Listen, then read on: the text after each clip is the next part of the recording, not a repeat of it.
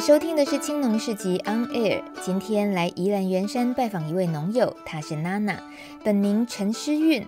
二零一八年是他在宜兰员山乡种水稻的第四年，也是谢谢米品牌的负责人。出生于新加坡的他，原本是在跨国企业、金融界还有广告圈等等打滚很多年，是名副其实穿着高跟鞋、拎着名牌包、啜饮红酒的粉领新贵。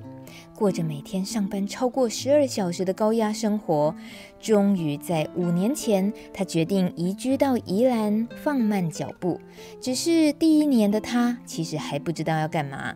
有一天看到邻居在种田，就随性的参与了一些过程，就此埋下彻底转换人生跑道的种子。回想一开始种田这件事，有什么吸引他的地方呢？其实主要是我在田里的时候，就是我真的很喜欢那个那种工作的感觉。嗯、然后还有你知道，就是回到家就累瘫了，累瘫真的。然后就是就发现说，突然间睡得好好，脑力用过度的人好惨哦，真的。然后但是第是那种你知道，就是就是第二天睡饱起来的时候，你就会你还是你就会觉得说，你好像真的完全充饱电，嗯，就是精神都很好，这样真的有睡好了。对，真的，真的 睡得很沉。我真的是因为因为真的睡得太好了，觉得说，嗯，这个东西，嗯，或许这种生活方式，或许是我会喜欢的。嗯哼。可是问题是因为你太累，累惨了呀。你为什么累惨的没有吓到你，而是睡睡得好，睡死了才吓才吸引你？因为我以前本来就还蛮会睡的，就是我在工作啊什么，不管上班，就是。我最后两年是在广告公司嘛，嗯，然后广告公司工作时间很长，就是早上九点要到公司，然后晚上很长到你知道就是十二点一二点这样的，然后通常真的就回到家就是洗个澡就睡了，嗯，所以每天晚上其实还是会睡个至少六到八个小时，嗯，然后包括周末，周末真的就是可能一半的时间也是就是在家里在睡觉这样，所以那个时候睡的。时数也很长，但是每次起来之后，怎么睡你都还是很累。你起来的时候，你还是不想下床，还是你知道不想上班什么之类的。嗯。可是你务农，你的睡饱之后没有让你觉得好累，又要夏天？不会耶，真的就整个就是精神就是充饱电啦，就又可以出发了。可是那些劳力的东西。体身体都会记得说你劳累过，为什么你不没有那些觉得累的感觉？但是他是那种你知道，就是可能前前三四天吧，你真的会觉得很累，然后到第五天，其实你身体就会习惯，嗯，比如说那个动作、那个处理的方式，嗯、它就慢慢的其实就没有再没有再那么酸痛跟那么累。嗯，那好啊，那那是第一年，可是到第四年了，一样是这个状态吗？还是有不一样身体的记忆？到第四年，其实真的很少很少会非常非常酸痛。嗯，他现在第四年，我觉得累是大比较是晒太阳的累。嗯哼，那种就是出力啊的那种累，真的不大会有了。所以你体能训练的不错了耶，是这样吗？我，我觉得基本上其实就是身体它本身，嗯，就是他学习跟他记，嗯，的那个能力很强。嗯，还有他或者说他恢复的能力也很强。我以前是。国中、高中是排球校队，不小心 原来是这样。然后一直以来，其实就是有机会运动，我都我都会去。嗯，可能，但当然就是上班之后机会就变少了，这样。嗯，从一开始你已经确定知道是友善耕作要用这种农法去做的时候，嗯，你也就有一种自己也要。说服自己吗？就是说，对，种田可以很劳力的，然后好好睡这件事情，你确定要追求。嗯。可是选择友善耕作是又要弄更多的人力去取代，嗯，然后是为了维护环境，没有错。那这件事情有没有自己又挑战了一下？没有哎、欸，因为我本来就不是务农的，所以所谓的惯行什么，我根本都不知道他们是怎么做的。我一我一踏入，我一接触的时候，就是就是这样。嗯。所以我也没有一个所以比较。你意思是说，如果当初认识你的邻居做的是惯行，你应该也觉得，哎，你就学到了这个，那你就也想务农就对了，不管它是什么。不确定哎，如果说是惯行的话，因为想务农，就是因为我喜欢在那个田里的那个感觉。那那个时候就是第一次踏入田，然后那个时候稻子然后跟我都跟我差不多高，所以其实每一步都要很认真的。那个时候的我了，因为你又不熟悉那个环境，你知道，就是踩的每一步都都要很专注的去看你下一步要踩踩在哪里，因为又怕说踩到人家的农作物等等之类的，或或跌倒压扁一整片之类。嗯，所以其实我就是喜欢那种那一种感觉，那那个是我觉得惯行是应该。不会体验到的，因为他们其实真的很少夏天。嗯哼。然后到我今年第四年的时候，我越来越觉得说，冠行农夫真的，他们一个人可以做很大的面积，是因为他们根本不大需要夏天，因为他们早期可能就是呃对付腐寿螺，除了喷药，他们可能水也也进的比较慢。然后到后期就是草全部长长起来了，他就会请人去喷一喷除草剂，除草剂就这样。我刚刚就在想，这些除草剂真的好厉害哦，黄的就是败草而已，对，稻子留下来。对。然后今年的草真的很夸张，比我觉得我前三年看到的夸张，因为这里好几好几块，它真的是整片，你现在看全部都是黄的。你是说别人的草不是你的？对，没有我的草也很夸张，我的草今年也很夸张，因为我很早，我大概插秧十天后吧，就已经开始在除草。嗯，然后我整整除到我整整除到它大概四五十天。所以我除了超过一个月的时间，每天你知道就是你知道好几个小时这样，嗯，不会到八个小时吧，就是每天大概可能就是四到六个小时吧。嗯真正友善耕作是讲友善，有人会问说，那友善耕作是什么意义？你的朋友啊、亲友问你说什么是友善耕作的时候，你会怎么简单的讲给他们懂的方式？嗯。我觉得最简单、最基本的，其实就是说不用化学的农药或化学肥料。嗯，最基本就是我们现在业界就是所谓的友善，可能最基本是这样。嗯，但对我来讲，其实它不应该只是，我觉得这个是非常非常低的标准了。这也是为什么我今年决定说把我水稻的面积缩小，然后空出时间去做一些其他的东西。呃，也就是后来跟。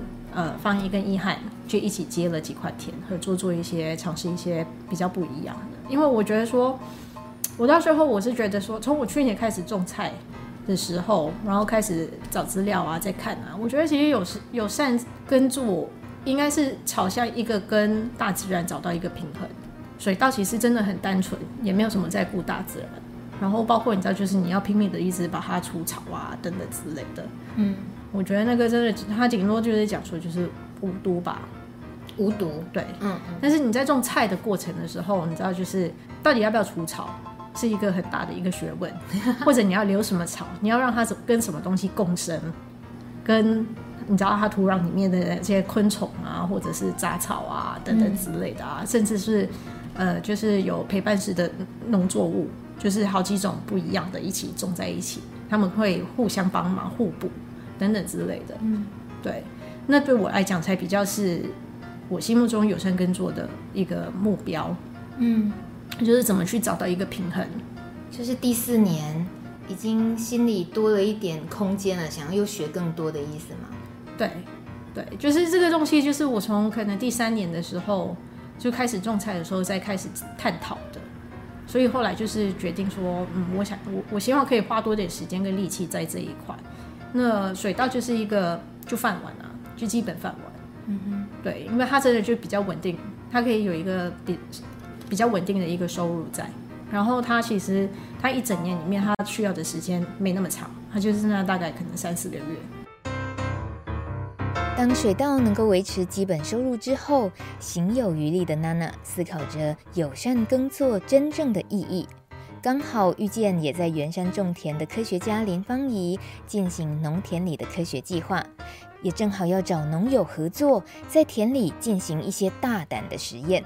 娜娜欣然答应了，例如，他们一起在春耕前先架设好摄影机，用来研究田区鸟类的行为模式。果然，就发现一向被农友视为拔秧苗凶手的红冠水鸡，其实哦，只是爱玩秧苗而已啦。真正的凶手是举止很鬼祟的白腹秧鸡。果然，有影像就有真相。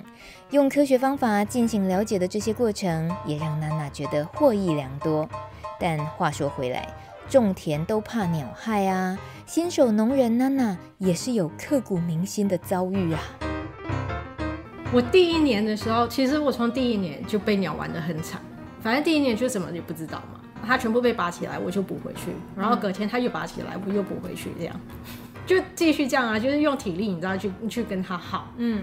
然后到第二年的时候，就觉得说这样不行，因为前面真的就会耗，因为面积也扩大了，一直你知道就是重复要去补，然后它又拔起来的话，我真的会很累很累，然后可能就是没有办法每块田都都顾到这样。所以第二年的时候，其实就是就先忍，反正就是它拔起来，我就先忍，因为我现在再插回去，马上插回去，它就是就在在拔，嗯，然后真的就是去忙其他的事情，嗯，然后到某个程度，你知道，就是秧苗也比较大了，我可以比如说插的比较深，或者其他比较大的时候，它就也比较不会来。然后现在呢？现在我今年反正他们都没来，嗯，我今年是零鸟鸟害，嗯哼，我今年我另外一个。也还蛮奇迹的是，我几乎没有什么被吃，不是没有福寿螺，福寿螺超多的。嗯哼，我竟然插秧是下去之后没什么被吃，感觉到你的田区体质变了，是不是？我觉得是老天爷被我的努力感动到了，这是唯一不可取信的。不是真的，真的，因为以以我看到现在的螺的那个数量跟大小，真的。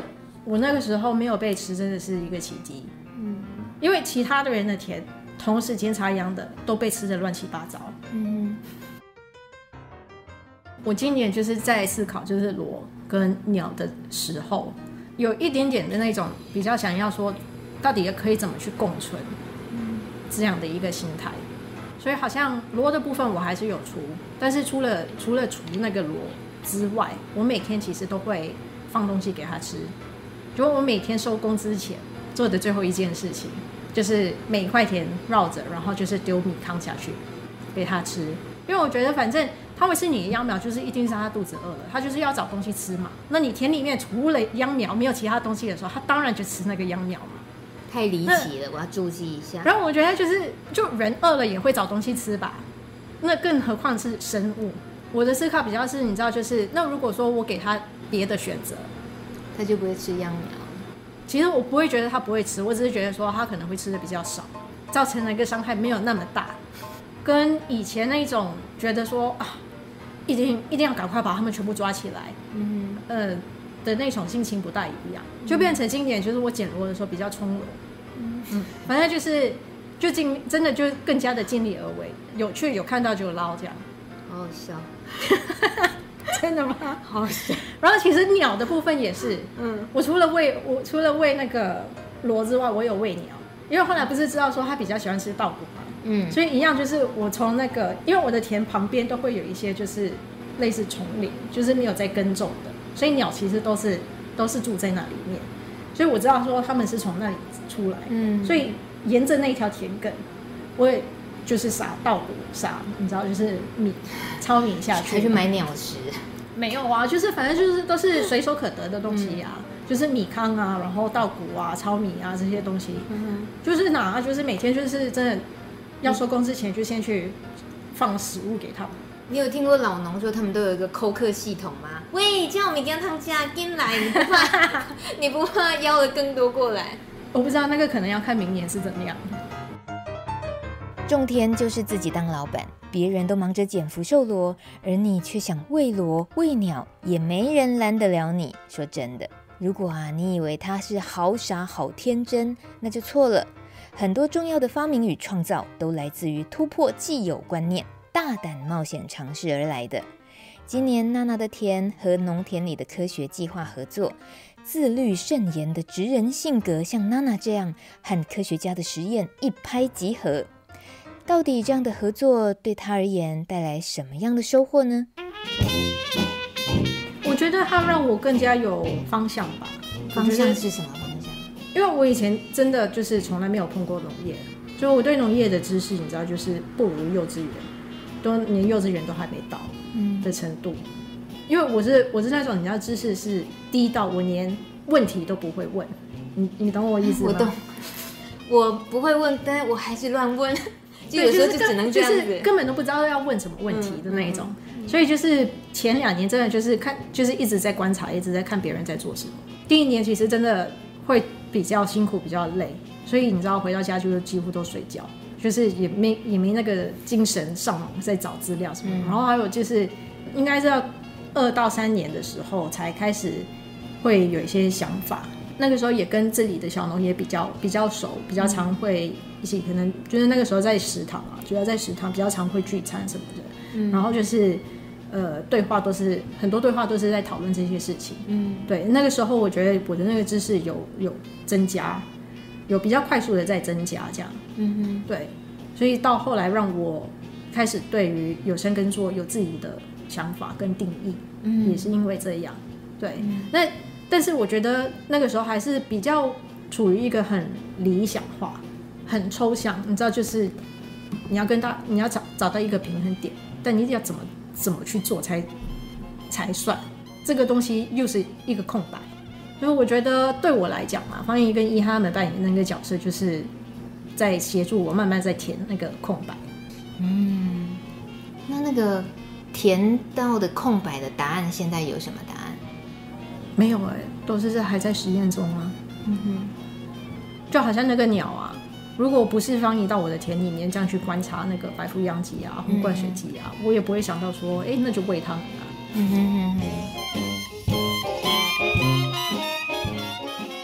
这样子的合作，嗯，可以往那个方向去。嗯、那个方向是什么？目标是什么？我觉得最实际的目标是怎么靠农养活自己。但是比较理想的是，怎么在做这件事情的同时，你知道不变成，你知道就是惯性。对我来讲啦，现在的友善耕作的水稻，或者很多有机的农的农夫，都是惯性的思维在种植。他只是他用的资材是有机的，不是化学的。我蛮确定那不是我要的，因为我要的是比较是真的是怎么让作物、生态、土地，它自己你知道就是可以互相扶持。嗯哼，尽量减少就是人为的部分。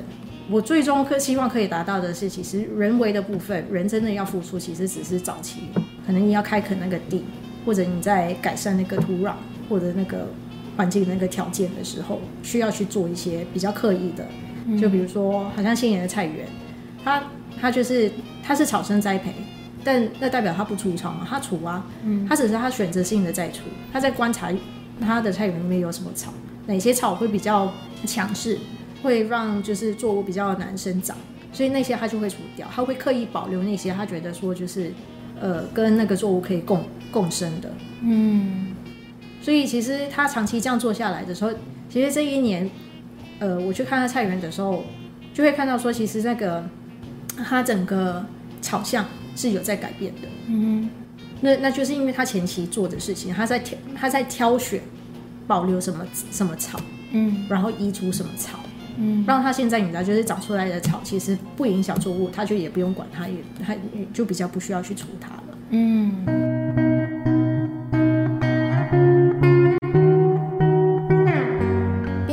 所有移居到农村生活的人都能展现出像娜娜这样务农者的自信，这是什么生命历练所养成的呢？过去职场上的经历有哪些是促成他对生命价值重新思考的原因呢？就是我会从我原本跑道跳出来，就是最大的动力就是我觉得那些事情很没有意义，去上班去帮公司赚大钱，去跟你知道就是公司里面的人要斗来斗去什么之类的，我觉得那些真的很没有意义的事情，会不愿意把我的生命。你知道花在这些事情上，所以才会想，才会想有那个要跳出来的那种动力。嗯，那跳出来的时候，真的也不知道到底可以做什么吧。嗯，但是后来接触到这个的时候，我觉得它意义很大，因为一人活着，其实人要活着，真的只需要食物、空气跟水。你严格说，真的只是任何的生物，你要活着就只需要这三个东西。嗯，其他的都不是需求，其他都是欲望，都是想要的。所以我觉得说务农这件事情，种食物就是第一，当然很大，因为没有食物你就死掉了。然后第二就是刚刚就是接触，然后了解，你知道现在就是全球工业化的务农方式啊，造成的伤害等等之类的，它就是一个危机啊。如果我们不改变我们现在种植的方式，我们很可能就是很快就没有食物吃了。嗯，那人要怎么活去活下去？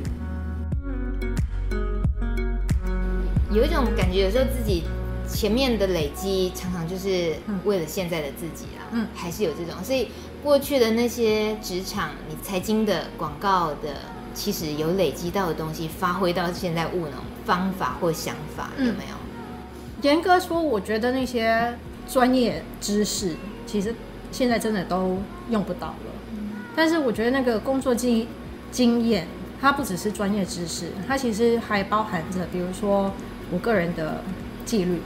纪律，对，因为现在你知道，你没有老板。没有人，没有人在看你有没有下田，你真的是完全要靠自己的纪律去推动自己。说哦，我我今天或者我在什么时候之前，我要做到做，你还有什么东西要处理之类的，然后把自己然后推出那个门去工作这些事情。所以我觉得那个是需要蛮大的一个几率的。那那个是其实在工作工作的过程中就是会养成的。然后第二就是其实跟人的相处。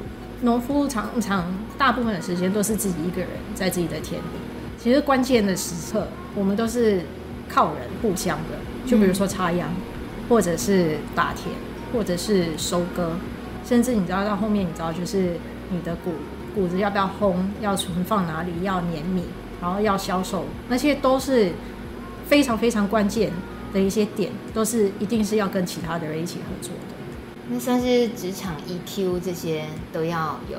对啊，还有就是很就是怎么跟人合作嘛。嗯，我觉得那心态还蛮蛮关键的。嗯，人变得比较圆融一点，就是即使务农也是有圆融的必要。是的，所以你觉得自己是个圆融的人吗？我不算真的很圆融，因为我讲话都非常非常的直。嗯，但是我觉得我是可以替别人思考的。然后可能因为这样，所以就是其实人缘也也还不错。所以你觉得你个性有改变吗？务农四年，我觉得有比较放轻松。对于我自己，嗯，对自己比较不太苛求了。对，为什么？因为太多事情不是我可以掌控的。所以之前过去的你是你知道，因为工作就比如说就是转眼经理的时候，你就是要排好所有东西都排好。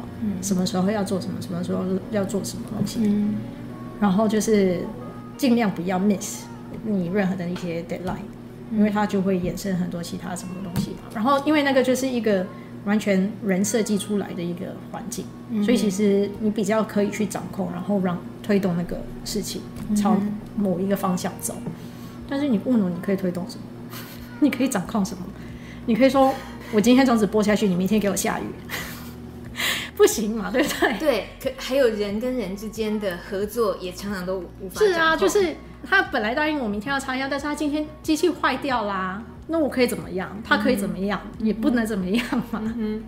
可是以你以前那么自我要求严谨，因为只要自己严谨，嗯、很多成果就是自己能够掌控的那一种、嗯、那种工作模式。反而务农的时候没有因为这样而灰心呐、啊，因为太多不可掌控，我就没有办法好好掌控我的成果。没有因为这样而灰心，反而觉得好，我放松，我对对我自己好一点，放松一点。以前因为我觉得说它是一个责任，所以我责任感就会你知道就是啊，一定要把它做好，一定要把它做好。嗯、但是你知道现在就是务农，就是你再怎么做，跟那个结果不是完全连接在一起的。嗯、你可以非常非常努力，但是你知道就是天灾来了就来了。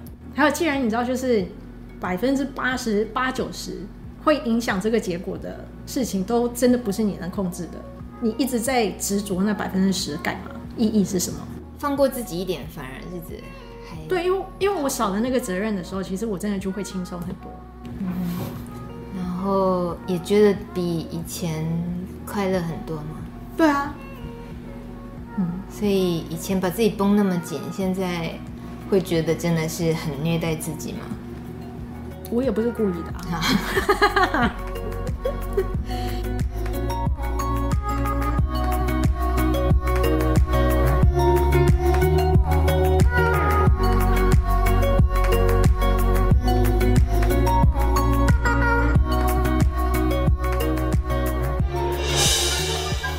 小市集大通路，长期关注饥饿与贫穷的安娜拉佩说：“我们每一次的消费就像是一张选票，决定着未来地球的样貌。”